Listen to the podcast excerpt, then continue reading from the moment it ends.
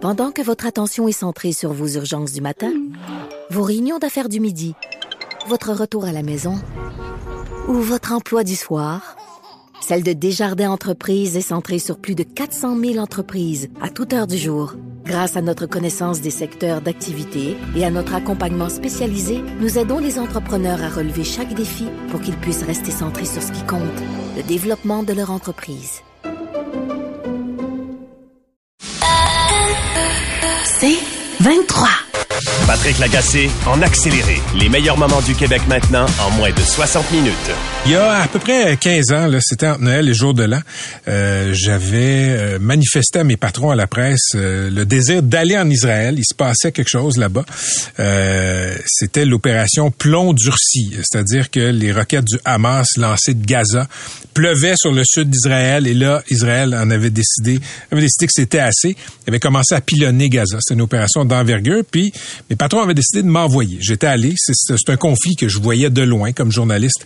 C'est quelque chose qui m'intéressait. Et, déjà, en allant là-bas, euh, je savais que c'était complexe. Et tu arrives là-bas et tu parles aux gens des deux côtés. Si on veut, j'étais pas allé à Gaza. Là, j'étais resté. On ne pouvait pas rentrer à Gaza, mais je vais parler évidemment avec beaucoup de Palestiniens et beaucoup d'Israéliens aussi. Et, tu vois, c'est flagrant quand tu es là sur le terrain. C'est un conflit d'une complexité hallucinante qui mêle euh, la politique, l'histoire, la religion, la géographie.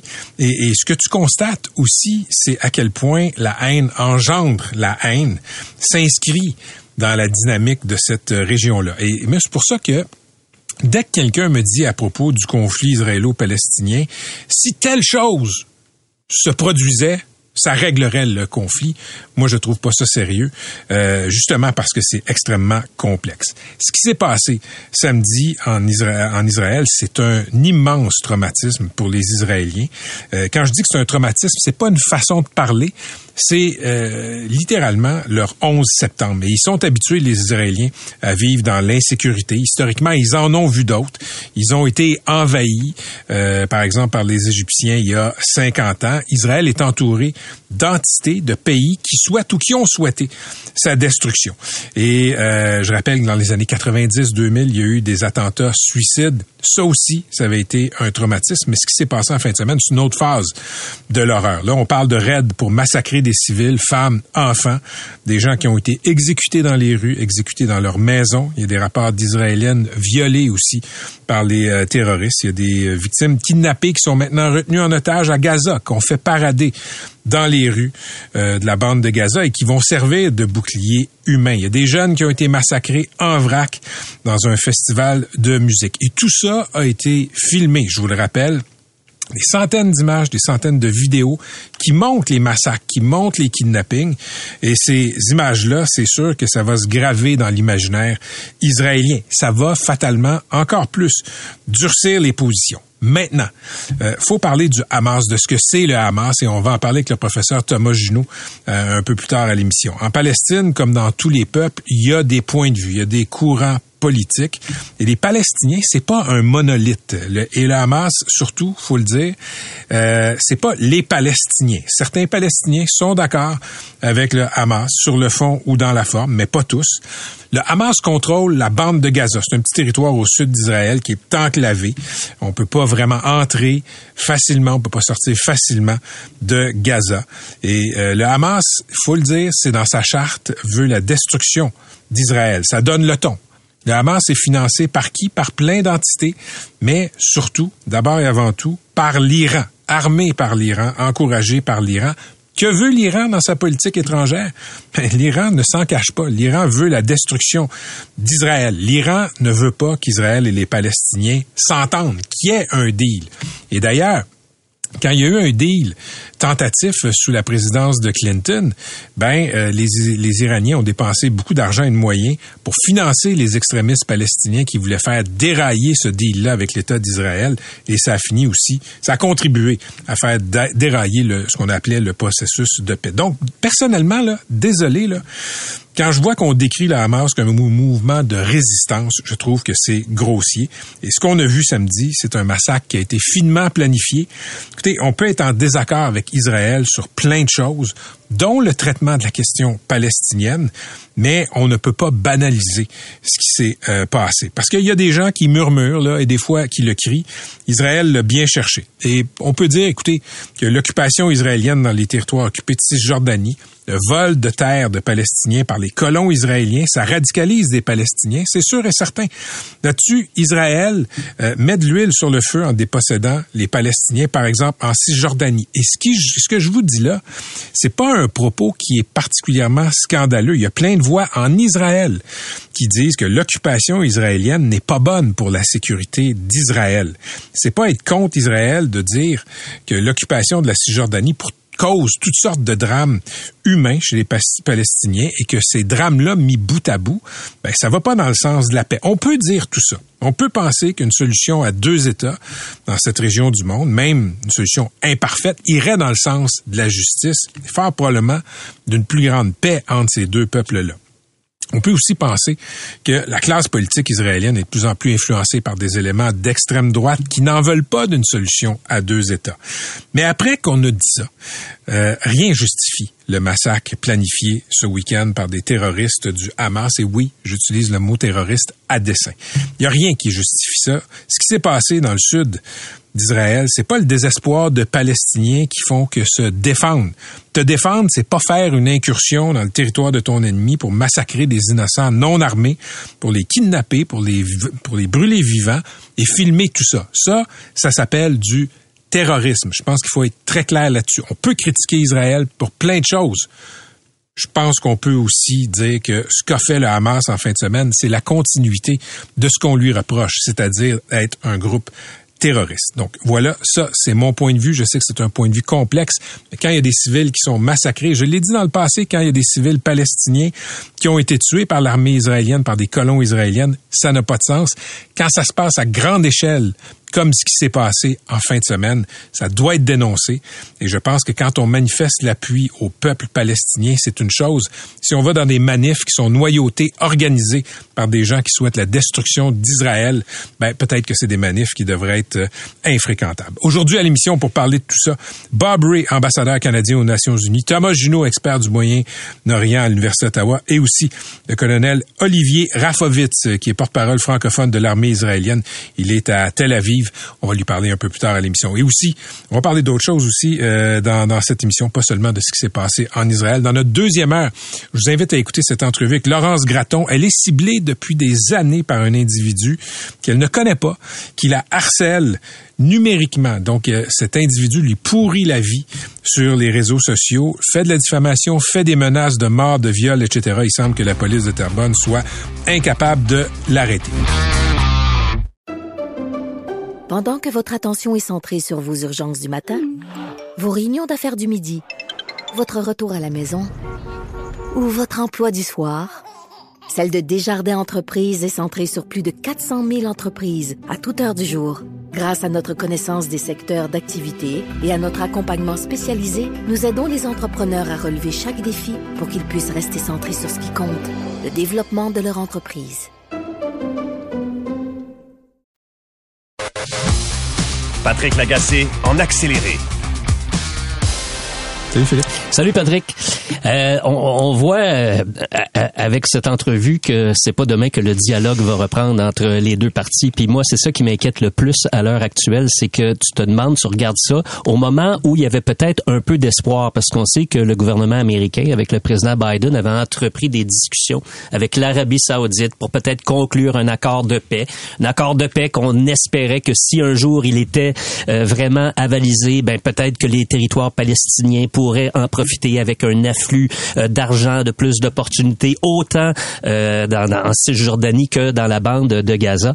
Mais là, avec ce qui s'est passé euh, durant le week-end, ben on voit pas ça du tout atterrir. Et le Hamas ben, est complètement ne peut aucune crédibilité non plus pour hmm. mener des négociations sur la scène internationale. Alors là, tu, tu, tu vois ça, puis tu dis par où on peut s'en sortir. Puis la réponse à cette question-là est pas évidente.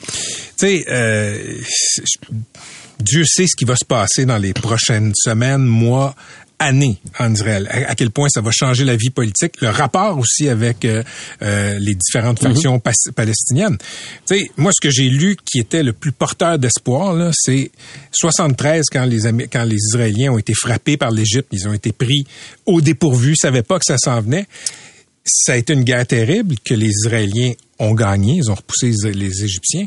Et quatre ans plus tard, il y a eu les accords de, de Ouais. Camp David. En politique israélienne, il y a des gens qui se sont dit, là, regarde, on peut pas être entouré d'ennemis tout le temps. Faut qu'on fasse, faut qu'on fasse des pactes de paix aussi. Qui sait où ça va déboucher? Peut-être que ça va déboucher sur une solution où tout le monde va se dire, là, on est peut-être mieux de s'entendre. Je le sais pas. Mm-hmm. Mais ça- je pense que, je pense que la souffrance euh, va pas prendre congé dans les prochaines Non, la souffrance prendra pas congé. Puis tu sais, ça fait longtemps après chaque guerre, euh, que ce soit celle de 73, celle de 67, celle de 48, Mm. euh, on s'est toujours dit, ben là, là, on- les, les gens vont comprendre, puis on va trouver une solution. Ça fait combien d'années que des paquets de pays dans le monde parlent d'une solution à deux États? C'est encore la position officielle euh, des États-Unis, mais tout ça, il y a absolument rien qui se produit à l'heure actuelle. Euh, et là, ben, avec les événements, qu'est-ce que ça va faire? Les, les événements qui se sont produits durant le week-end, ces attaques-là terroristes, euh, ben, ça va simplement cristalliser les positions des, des deux côtés. Alors comment on va réussir à détendre? Il va falloir à quelque part qu'un pays euh, qu'on n'attend pas ait une initiative. Est-ce que ça pourrait être l'Arabie Saoudite, par exemple? Mais tu sais, il y a, quelqu'un quelque part qui va devoir jouer une carte parce que sans ça, on n'avancera pas. OK, parle-moi, en, en, en, en trame de fond, Oui. Philippe, là, ce qui se passe en Israël, c'est que le gouvernement de Netanyahou, qui est un gouvernement de droite, et il y a des éléments d'extrême droite Ah oui, dans dans- ce gouvernement-là. Ah, absolument. Et ils, ils ont, ils se sont lancés dans une guerre contre la Cour suprême. Dans le fond, on veut euh, vraiment émasculer la Cour suprême. Ça a provoqué des manifestations monstres en Israël. Il y a des gens qui sont absolument pas d'accord avec ça.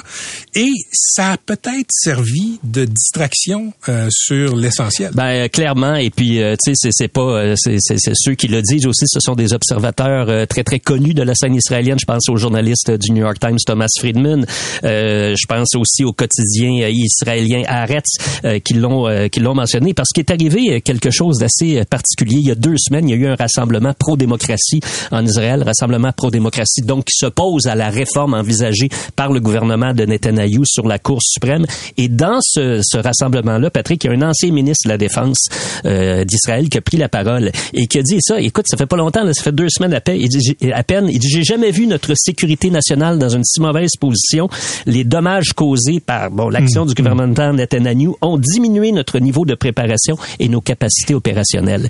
Et euh, je pense que ce qu'on convient de ce qui est arrivé ce week-end, le, le- le plus étonnant, c'est de voir ce- cette puissance-là israélienne dont on a toujours vanté les services secrets, la Mossad, le Shin Bet. Ça a toujours été vraiment vu comme euh, des, des champions de l'espionnage, du contre-espionnage, capables de traquer leurs ennemis aux quatre coins du monde. Euh, de- et, et- et là, ben, ils ont été pris complètement, complètement au dépourvu par cette attaque-là qu'ils n'ont jamais vu venir. C'est ça qui est assez hallucinant. Mais Philippe, tu sais, faut, faut mettre ça en contexte. C'est pas un loup solitaire qui se fait exploser Non. comme ça arrivait Ouais. souvent. Tu sais, c'était des petites cellules. Là, c'est un déploiement, c'est un immense déploiement. On parle de 1500 terroristes qui sont entrés Ouais. en territoire israélien. Il y avait, semble-t-il, même des entraînements à Gaza. Oui, tout à et fait. les Israéliens ont pas été capables de décrypter ça. Non, ben ils ont décrypté qu'il y avait des entraînements, mais ils n'y croyaient pas. Ils ont vu qu'il y avait des entraînements, mais ils pensaient que Oui. c'était des, des entraînements un peu comme ça pour faire un peu de pression psychologique ou, ou autre. Mais non, ils l'ont pas vu, ils l'ont pas vu venir du tout. Et d'ailleurs, une des preuves les plus marquantes de ça, ça a été la lenteur de la réaction quand l'attaque a commencé. Ça n'a pas été une réaction instantanée. Ça a pris quelques heures avant que l'armée israélienne réussisse à déployer un, un dispositif pour euh, renverser l'attaque. Alors, ça a été très, très, très, très long de faire ça. Alors là, il faut se poser la question. C'est sûr qu'un jour, il va falloir que les Israéliens se demandent qu'est-ce qui s'est qu'est-ce qui s'est passé dans leur chaîne de commandement pour qu'ils en arrivent là. J'ai posé la question à Bob Ray tantôt, Ouais. l'ambassadeur canadien aux Nations Unies. Je lui ai demandé, est-ce que tout ça pourrait avoir un impact négatif sur l'Ukraine? Je m'explique. Mhm. Là, ce sont les Israéliens qui vont avoir besoin de munitions, de matériel militaire euh, des Américains. Est-ce que, par effet d'attrition, les Ukrainiens vont pas en souffrir? Je pense que euh, le, le- le pr- le- le président Zelensky va avoir un gros combat à mener pour être sûr que cette perspective-là ne se concrétise pas.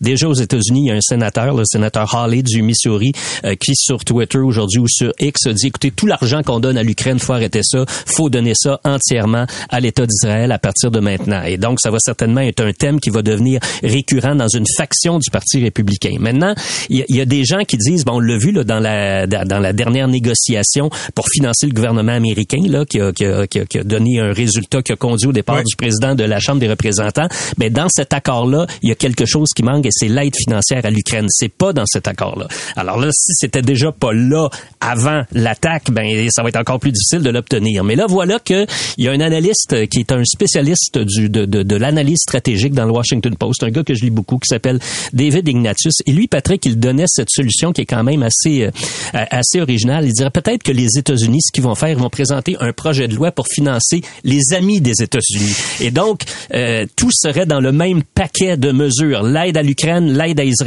Alors là, ça obligerait les républicains à voter en faveur parce que sans ça, tu votes contre Israël. Mais bon, est-ce que tu peux réussir ce coup-là? Encore faudra-t-il qu'il y ait un président de la Chambre de représentants qui veulent l'essayer aussi. Mais ça aussi, c'est une dimension importante parce que tout le financement de la, de la guerre, c'est au cœur des développements qu'on aura au cours des prochains jours. J'ai l'impression qu'on va reparler oui, au cours tout à des fait. prochains jours. Merci beaucoup, Philippe. Salut. Patrick Lagacé en accéléré. Donc oui, on fait le point sur euh, la situation dans la bande de Gaza. Théophile Simon est journaliste indépendant en Israël. Monsieur Simon, bonjour. Bonjour. Merci euh, d'être avec nous. Peut-être nous parler des développements de ce mardi aujourd'hui en Israël. Écoutez, euh, aujourd'hui, je vous parle depuis Tel Aviv. J'étais euh, tout au long de la bande de Gaza euh, ces dernières heures, toute la journée. Je suis parti de la frontière égyptienne, je suis remonté jusqu'à jusqu'au nord de l'enclave. Euh, écoutez, ce qui vraiment est dans toutes les têtes en Israël ce soir, c'est la découverte macabre à Kfar Aza, un kibbutz au nord de la bande de Gaza, où on a retrouvé des dizaines de, de, de cadavres euh, d'enfants décapités. Euh, cette nouvelle s'est répandue dans l'après-midi euh, dans le pays comme une traînée de poudre. Les soldats que j'ai rencontrés tout au long de la journée, parce que je faisais un, un sujet sur le déploiement de force de Tzal euh, aux alentours de Gaza. Voilà, tous les soldats que j'ai rencontrés euh, m'ont parlé de ça. C'était vraiment euh, l'ambiance était sombre. Et euh, c'est vraiment ce qui domine aujourd'hui en Israël, c'est le déploiement de force hein, massif, gigantesque. Euh, Israël va vraiment rentrer dans la bande de Gaza pour euh, pour euh, pour soumettre euh, la bande de Gaza et, se débarrasser du Hamas. Ça c'est ma, conviction après avoir passé euh, des heures euh, à sillonner les routes de la région. Et voilà, ce, ce massacre qui devrait être un, un, un tournant. On est déjà dans un tournant depuis quelques jours évidemment, mais là je pense que c'est c'est vraiment euh, le dernier coup dans le cercueil de la paix euh, dans cette région. Euh, Théophile Simon, Israël a vécu beaucoup d'attaques depuis sa fondation. Euh, expliquez aux gens qui nous écoutent en quoi peut-être c'est différent cette fois-ci. Cette fois-ci, c'est des civils, c'est tout ce que c'est ce que me disaient les Israéliens euh, euh, que j'ai rencontrés aujourd'hui. C'est ce qui est très différent, c'est que cette fois-ci, les Palestiniens s'en sont pris consciemment à des centaines, à des centaines, voire des milliers de civils, euh, et l'ont fait de la plus horrible des manières, avec une cruauté sans nom. Et ça, ça ne s'était pas vu depuis des décennies. Il y a eu des massacres euh, dans les années 40, euh, euh, dans ce qui est aujourd'hui la Cisjordanie. Il y a eu un massacre à Hébron dans les années 20, mais on parlait à chaque fois de, dizaines de, juifs à l'époque. Aujourd'hui, ces, victimes se comptent en centaines, voire peut-être en milliers, et avec des techniques, des tortures, des exactions qui sont, qui sont, qui n'ont, voilà, d'une barbarie jamais vue. Et, ça, vraiment, je crois que les gens, les gens savent qu'on est dans quelque chose de complètement nouveau, d'inédit. Vous, vous avez parlé d'enfants décapités. Donc là, il y a l'horreur de ce qui s'est passé, de ces raids meurtriers qui ont commencé samedi. C'est un autre niveau d'horreur. Dans l'horreur, je pense, qui, qui va probablement radicaliser les Israéliens qui étaient peut-être sur des positions plus euh, modérées. Oui, oui, absolument. Alors, c'est intéressant que vous disiez ça parce que je parlais avec un ancien membre des forces spéciales qui euh, qui est frappé par la limite d'âge euh, de, de, de l'armée euh, israélienne. Il a 56 ans, il ne peut plus être mobilisé. Donc, tout ce qu'il a trouvé à faire aujourd'hui, c'est d'apporter des hamburgers bien chauds aux, aux jeunes recrues qui partent pour le front. Euh, et euh, donc, il était à proximité de la ligne de front euh, avec ses hommes, ses anciens collègues. Il, il au barbecue en train de faire des steaks euh, qui distribuait à une station-service aux, aux soldats et il me disait je suis un électeur de gauche, je suis euh, historiquement euh, plutôt euh, favorable à la paix avec les Palestiniens, mais là, tout a changé. C'est notre 11 septembre à nous, c'est notre Pearl Harbor à nous. Plus rien ne sera jamais comme avant. En 2014, on a envahi la bande de Gaza, on n'y est pas resté assez longtemps, on n'a pas réglé le problème du Hamas. Cette fois-ci, il faut y aller ça prendra des mois s'il faut, mais il faut aller maison par maison, immeuble par immeuble, cave par cave et tuer un à un chaque membre du Hamas. Euh, vraiment, il y, a un, y, a un, sentiment de haine dans, la, dans, dans, les yeux des gens, un sentiment de rage et une envie de revanche qui, qui, qui, qui, fait, qui glace le sang parce que euh, l'armée israélienne est bien plus puissante euh, que son ennemi du Hamas et les, les forces qu'elle déploie à la frontière sont, sont annoncent des jours extrêmement noirs pour Gaza. Théophile, euh, cette, euh, cette colère, cette haine, j'utilise vos mots, euh, est-ce qu'elle est-ce qu'elle cible le Hamas ou les Palestiniens de Gaza? Non, et c'est là que je, veux vraiment dire à votre auditoire, c'est que vraiment mon sentiment, j'ai parlé à des dizaines d'Israéliens euh, et notamment des soldats ces derniers jours, et, et, systématiquement, ils font bien attention à me dire ce n'est pas une guerre de religion, nous ne sommes pas contre les musulmans, nous voulons faire le moins de victimes civiles possible. Ça va être difficile à cause de l'environnement urbain de Gaza, à cause des conditions opérationnelles de l'opération qui s'annonce. Ils le savent, il y aura des victimes collatérales, mais je ne sens pas de haine, euh, si vous voulez, euh, raciale ou religieuse euh, euh, chez aucun des Israéliens à qui j'ai parlé. C'est le Hamas. La cible, c'est le Hamas. Ce n'est pas les Palestiniens. Alors après, dans les faits, depuis des décennies, les choses sont un peu différentes. L'occupation jour le jour crée des choses différentes. Mais aujourd'hui, les gens, j'ai l'impression, ont la tête relativement froide sur ce plan-là. Théophile, merci beaucoup d'avoir été avec nous. Merci pour cette correspondance. Bonne journée. Patrick Lagacé en accéléré. Le conflit israélo-palestinien était dans une sorte de latence depuis quelques années. Ben là, depuis les événements de la fin de semaine, euh, ce conflit-là est revenu à l'avant-plan des consciences et aussi, disons, de l'agenda de la géopolitique mondiale. On le sait, il y a des terroristes du Hamas qui sont basés dans la bande de Gaza, qui est un petit territoire là, palestinien enclavé au sud d'Israël, qui ont mené une série de raids meurtriers en Israël euh, pour y commettre des massacres. On parle de civils tués dans les rues, dans leurs maisons, des civils kidnappés et aussi ramenés à Gaza pour y être retenus en otage. On fait le point avec le professeur Thomas Junot de l'Université d'Ottawa. Il est professeur agrégé à l'École supérieure d'affaires publiques et internationales et spécialiste du Moyen-Orient. Thomas, bonjour. Bonjour. D'abord, Gaza, la bande de Gaza, c'est quoi? Alors, la bande de Gaza, c'est un territoire qui est minuscule. C'est vaguement de la grosseur de l'île de Montréal. C'est environ 40 par 10 kilomètres. C'est un des deux territoires palestiniens principaux.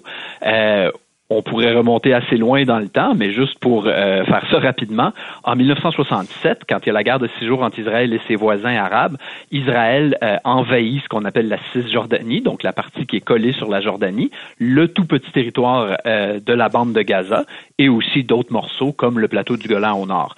De 1967 à 2005, Israël occupe formellement la bande de Gaza. C'est une occupation qui est de plus en plus violente et insoutenable. Donc en 2005, techniquement, Israël se retire de la bande de Gaza. Euh, donc là, depuis 18 ans maintenant, Israël n'a plus de présence militaire permanente au sol dans Gaza, comme c'est le cas en Cisjordanie. Par contre, la majorité des experts indépendants vont dire que la bande de Gaza est quand même occupée parce qu'Israël euh, contrôle les entrées maritimes et terrestres euh, de la bande de Gaza et contrôle les airs aussi. Quand je dis les entrées terrestres, il y a une petite exception. Là, il y a une petite frontière sud qui, elle, donne sur l'Égypte. Alors, aujourd'hui, on, considère quand même que la bande de Gaza est, occupée par Israël. OK. Et c'est le Hamas qui contrôle la bande de Gaza depuis le départ des Israéliens. C'est quoi le Hamas, Thomas Junot? Alors le Hamas, c'est euh, historiquement la branche euh, palestinienne des frères musulmans. Les frères musulmans, c'est un groupe sunnite islamique qui est né en Égypte le plus tôt au 20e siècle. Il y a des branches des frères musulmans dans plusieurs pays arabes euh, de la région. c'est des groupes qui souvent sont assez indépendants les uns des autres. Le Hamas est vraiment né dans les années 80-90 quand il y a eu la première intifada et donc les premières insurrections populaires palestiniennes contre l'occupation israélienne tout au long des années 90 et 2000, le Hamas est devenu de plus en plus puissant, au point où, dans la bande de Gaza, aujourd'hui, c'est le Hamas qui contrôle, alors que le Fatah, qui est le, groupe traditionnel qui essaye de représenter les intérêts palestiniens, a été expulsé de la bande de Gaza et lui contrôle, entre guillemets, la Cisjordanie. Je dis entre guillemets parce que le Fatah, aujourd'hui, est un groupe profondément corrompu, euh, incompétent et, perçu comme illégitime par beaucoup, beaucoup de Palestiniens. Est-ce que c'est vrai que dans, dans euh, les lettres patentes, dans la charte du Hamas, ben, ce qu'on vise nommément, c'est la destruction d'Israël?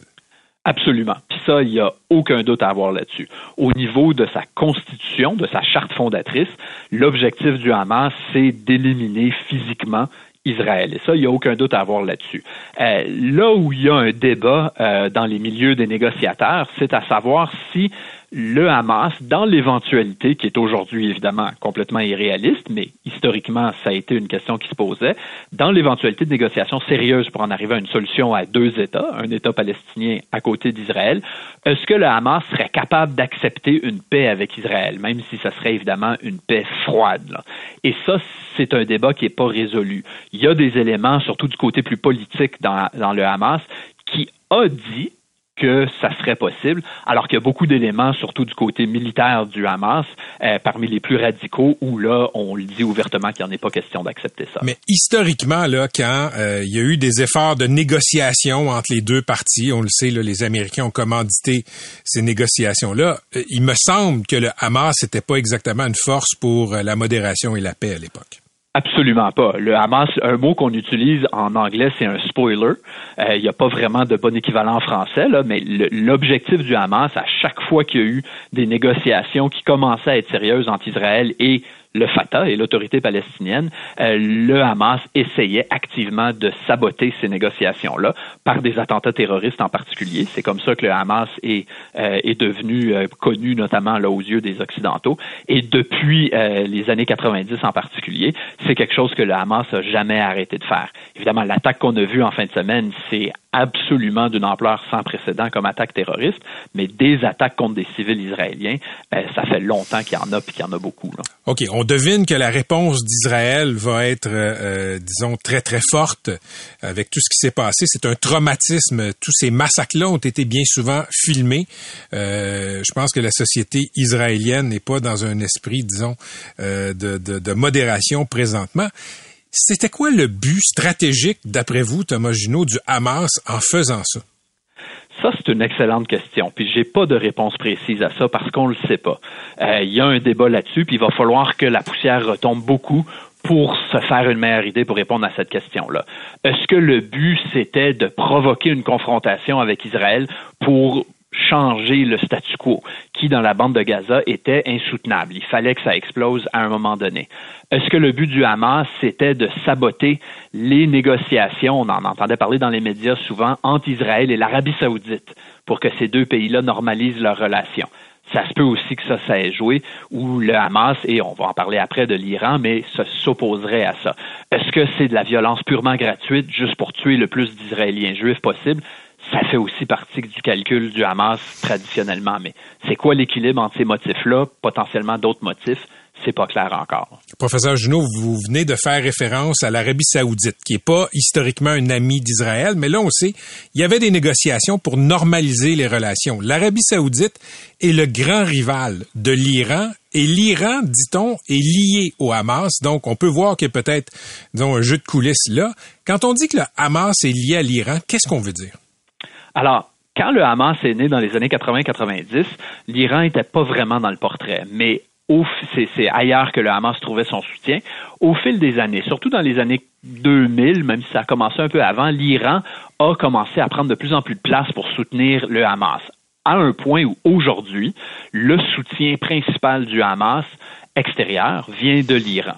Euh, il y a d'autres sources de soutien. Il y a des donateurs riches dans certains pays du Golfe, pas les gouvernements, mais des individus riches au Qatar, au Koweït, en Arabie saoudite, qui vont donner de l'argent au Hamas. La Turquie a une petite relation avec le Hamas aussi, euh, mais c'est vraiment aujourd'hui l'Iran. L'Iran, la République islamique, née en 1979, le fondement de sa politique étrangère, c'est l'opposition à Israël aux États-Unis. Euh, donc l'Iran soutient des groupes certains terroristes, d'autres tout simplement violents sans être nécessairement terroristes, qui s'opposent à Israël ou aux États-Unis. On voit ça au Liban avec le Hezbollah, en Syrie, en Irak, au Yémen, un peu partout dans la région. Aujourd'hui, l'Iran soutient le Hamas beaucoup. Euh, des armes, des munitions, de la technologie, du renseignement, de l'argent, euh, des fois directement, des fois indirectement, où l'Iran demande au Hezbollah d'aller aider le Hamas, à un point tel que, euh, même si on ne connaît pas les détails de ce soutien-là, l'attaque que le Hamas a organisée en fin de semaine, il n'y a aucune façon que le Hamas aurait été capable de le faire en l'absence de ce soutien iranien-là. là OK, dernier, euh, dernier point que je vais aborder avec vous, professeur Junot. Israël, c'est une société hyper sécurisée. Euh, moi, je suis allé il y a plusieurs années, une quinzaine d'années. Il y a des checkpoints partout. L'armée est très présente. Comment se fait-il qu'Israël a pu être prise à ce point-là, les culottes baissées? Alors, cette question-là aussi, ça va prendre du temps pour y répondre de façon plus précise. Hmm. Historiquement, quand il y a eu des, moments difficiles pour Israël, puis évidemment celui-là, c'est un des, sinon le plus difficile, il y a une commission d'enquête indépendante qui est mise sur pied qui va explorer la question pour essayer d'y répondre. Euh, ce qu'on peut essayer de voir à ce stade-ci, c'est euh, que de toute évidence, il y a eu un échec, puis un échec monumental. Pourquoi? Moi, j'étais en Israël il y a un tout petit peu plus qu'un an. Je suis allé au bord de la bande de Gaza. J'étais à la frontière, y compris à des endroits précis où il y a eu les pires moments de violence là, en fin de semaine. Et on a rencontré des militaires, des militaires à la retraite, des gens du gouvernement, des journalistes, des activistes. Et une ligne qui revenait systématiquement, c'était on contrôle Gaza. On le sait ce qui se passe à Gaza. On a des yeux partout à Gaza. Et ce qui, ce qui semble être arrivé, encore une fois, on fait attention parce qu'on n'est pas sûr, c'est que il y a eu il y a une espèce de philosophie dominante, surtout sous le premier ministre Netanyahou en Israël depuis plusieurs années, où on pensait pouvoir contenir Gaza, mettre un couvercle dessus et ignorer au jour le jour la prison à air ouverte que c'était devenu. Euh, et cette, conviction-là que le conflit était gérable euh, euh, a mené à une forme de complaisance. Euh, où on en est venu à prendre ça de moins en moins au sérieux, un tout petit peu moins à chaque jour, à chaque mois, à chaque année, au point où on se concentrait beaucoup plus sur la Cisjordanie, on se concentrait beaucoup plus sur les chicanes politiques internes, et on n'a rien vu venir, malgré ce qui semble avoir été des avertissements. Là. Et, là, il est arrivé ce qui est arrivé. Merci beaucoup pour euh, ces explications, professeur Junot. Toujours très intéressant de vous écouter sur ces enjeux-là. Merci à vous. À la prochaine. C'était Thomas Junot, professeur agrégé à l'École supérieure et d'affaires publiques et internationales de l'Université d'Ottawa. Il est spécialiste du Moyen-Orient. Pendant que votre attention est centrée sur cette voix qui vous parle ici, ou encore là, tout près ici, très loin là-bas, même très, très loin, celle de Desjardins Entreprises est centrée sur plus de 400 000 entreprises partout autour de vous. Depuis plus de 120 ans, nos équipes dédiées accompagnent les entrepreneurs d'ici à chaque étape pour qu'ils puissent rester centrés sur ce qui compte, la croissance de leur entreprise.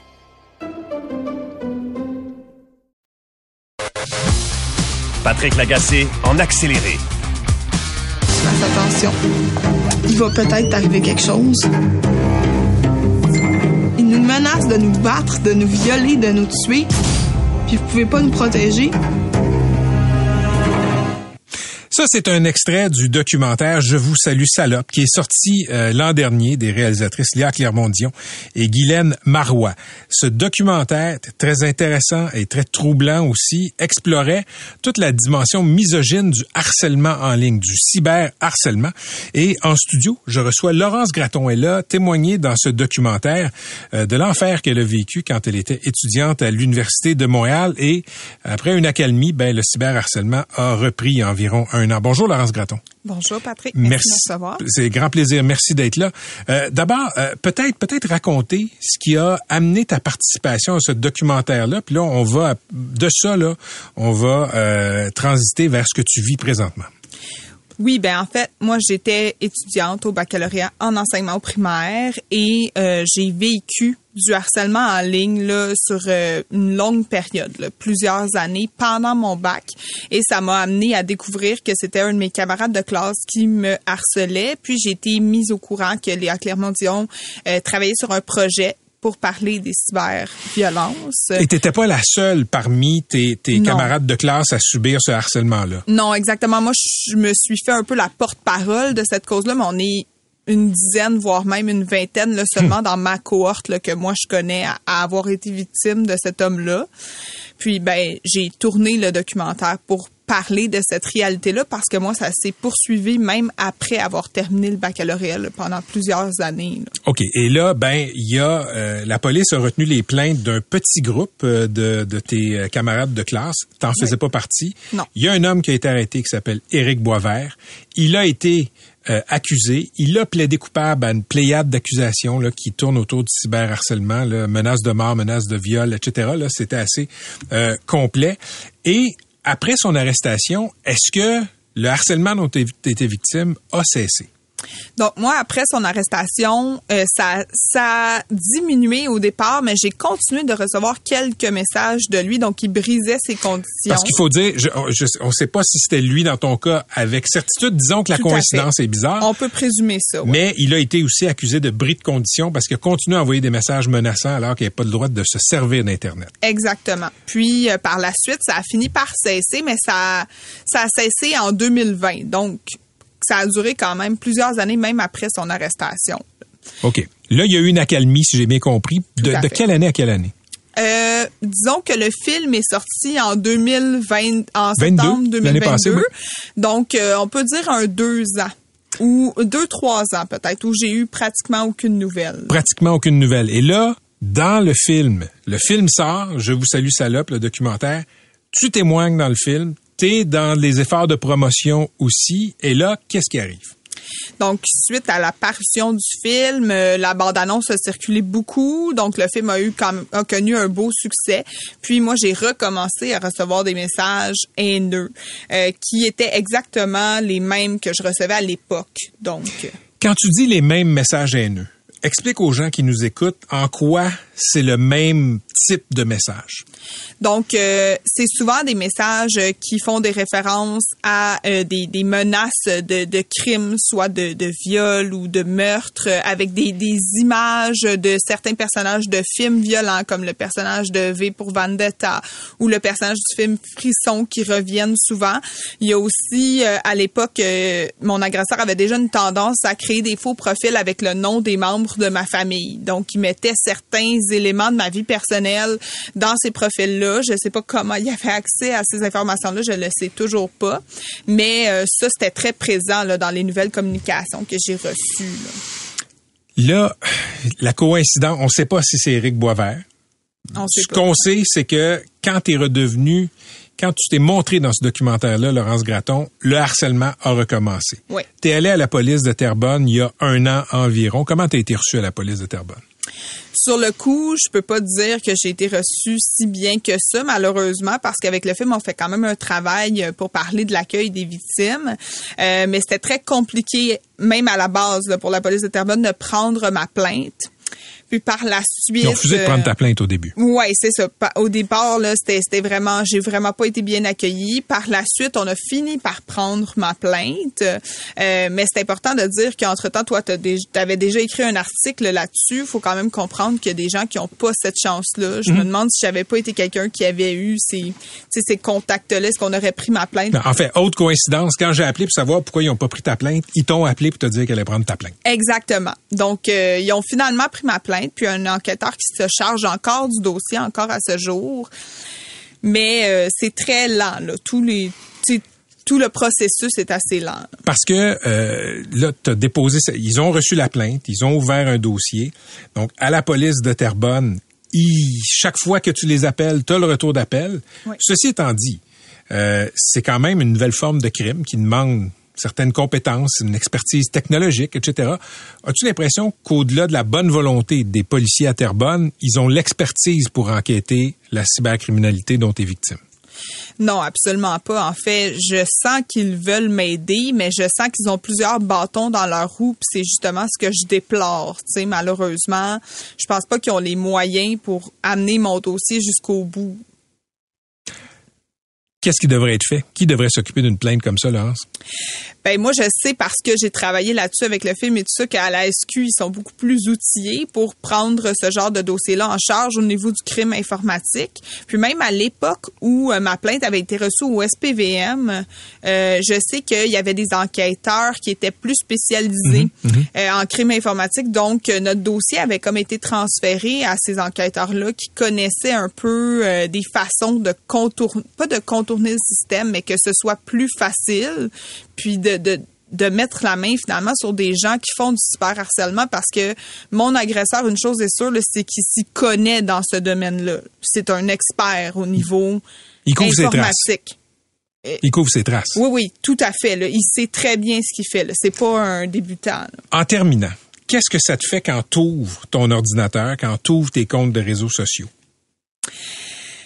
Je, maintenant, je suis rendue angoissée parce que ce que je sais aussi, c'est qu'il prend mon profil pour publier sur certains groupes Facebook euh, avec des intentions, disons, plus malhonnêtes. Puis je reçois maintenant des demandes d'amitié de gens qui voient mon profil, puis j'ai l'impression que je n'ai plus l'emprise sur mon identité sur Internet. Donc, c'est vraiment angoissant, puis ça m'arrive souvent de recevoir des demandes puis de me demander ce qui va me tomber dessus. Puis, tu sais, c'est certain que j'ai l'impression d'être impuissante face à ça. Ben, merci d'être venu témoigner, Laurence Graton. C'est pas la première fois que tu le fais. Puis écoute, espérons que ton dossier va peut-être tomber sur le bureau d'un corps de police qui a peut-être plus de moyens que la police de Terrebonne. Euh, clairement, là, un an de harcèlement comme ça, un an et plus, je pense que l'affaire ça a assez duré. Merci beaucoup d'avoir été avec nous. C'était Merci. euh, de grand plaisir. C'était Laurence Graton. Patrick Lagacé en accéléré. C'est 23.